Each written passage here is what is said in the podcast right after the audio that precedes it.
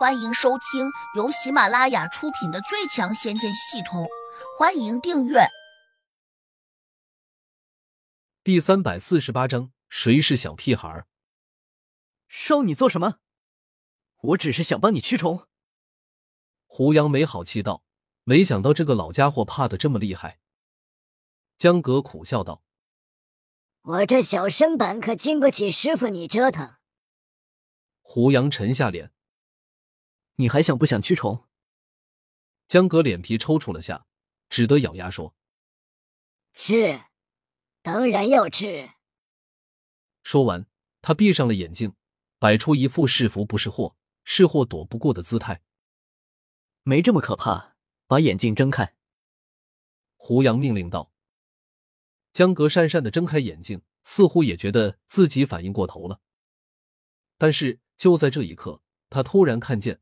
那个飞到自己跟前的小火苗瞬间闪亮了下，然后钻进了他的嘴巴。江格爱的一声大叫，下意识的张大嘴，再弯腰猛咳了两下，似乎想把七彩仙火给咳出来。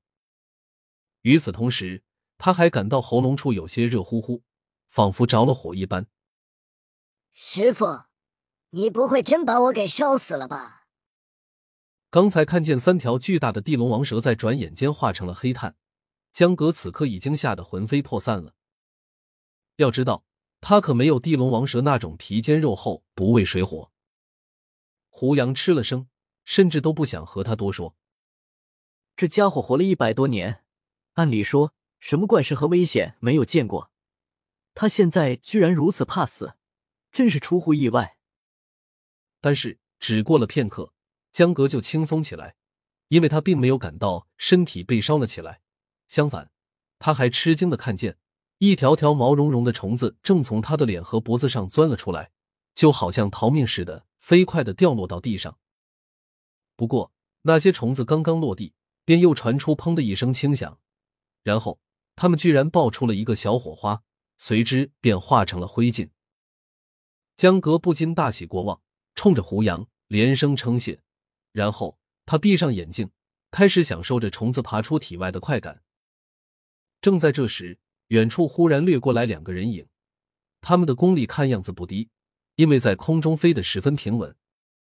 而且，这两人显然是冲着胡杨这边过来的。他们在空中飞行时，声音很轻，如同两道微风似的，以至于江格都好像没有感觉到。当然，这也是因为他太过专注的原因，且还没有分出神识查看。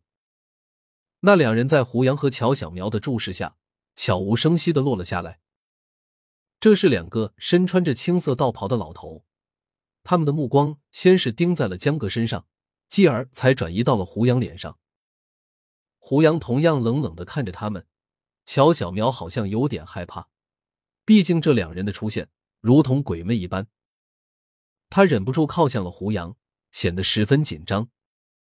他还慌乱的往土地老头和胡落地仙刚才身处的位置看了过去。可能想找到这两个帮手，谁知他这一看，却发现两个老家伙居然消失不见了。荒野一片寂静，北风呼啸，四周树木晃动，如同一个个鬼影一般，这让乔小苗更加慌张。胡胡杨，他们好像是来找我们的。乔小苗的声音有些颤抖。胡杨微微点头，伸手搂住了他的肩头，示意他不要紧张。靠着胡杨的胸膛，乔小喵顿时觉得安稳了许多，也就没那么害怕了。果然给大师兄下了虫。这时，其中一个人森冷的说道。听到这个声音响起时，江哥陡然间睁开了眼睛，有些惊奇的问：“陈拓、麻志，两位师弟，你们怎么来了？”原来他们是江哥的师弟。乔小苗立时松了口气。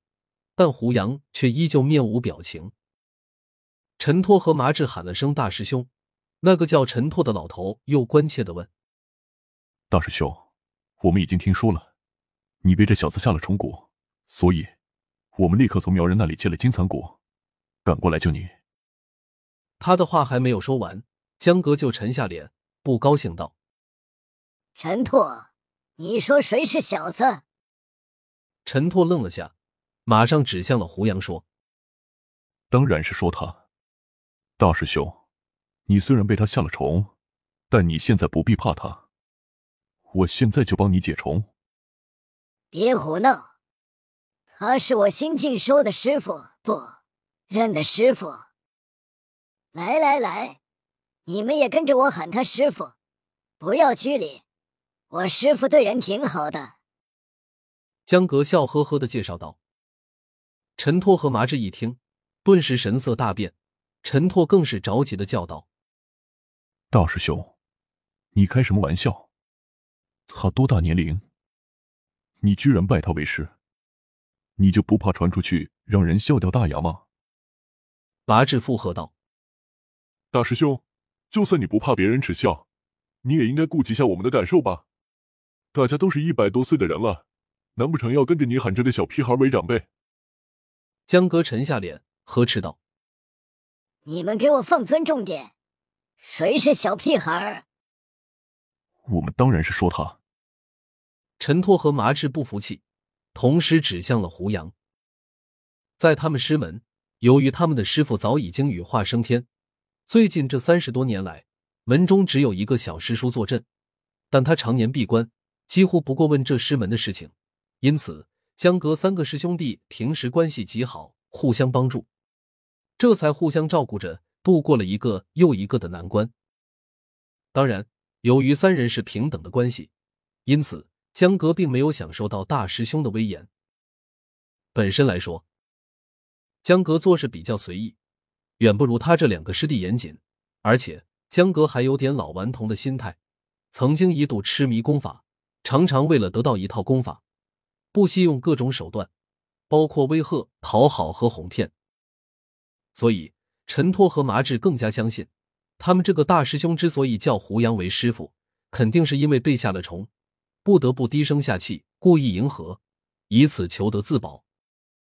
江格身上的虫子还在往外爬，不时掉到地上，传出“啪”的一个爆裂声，让这场中显然有些生机。两位师弟，你们可能误会了。江格耐心的解释说：“我师傅虽然最初给我下了虫，但那也是为了教训下我的冥顽无礼。”本集已播讲完毕，请订阅专辑，下集精彩继续。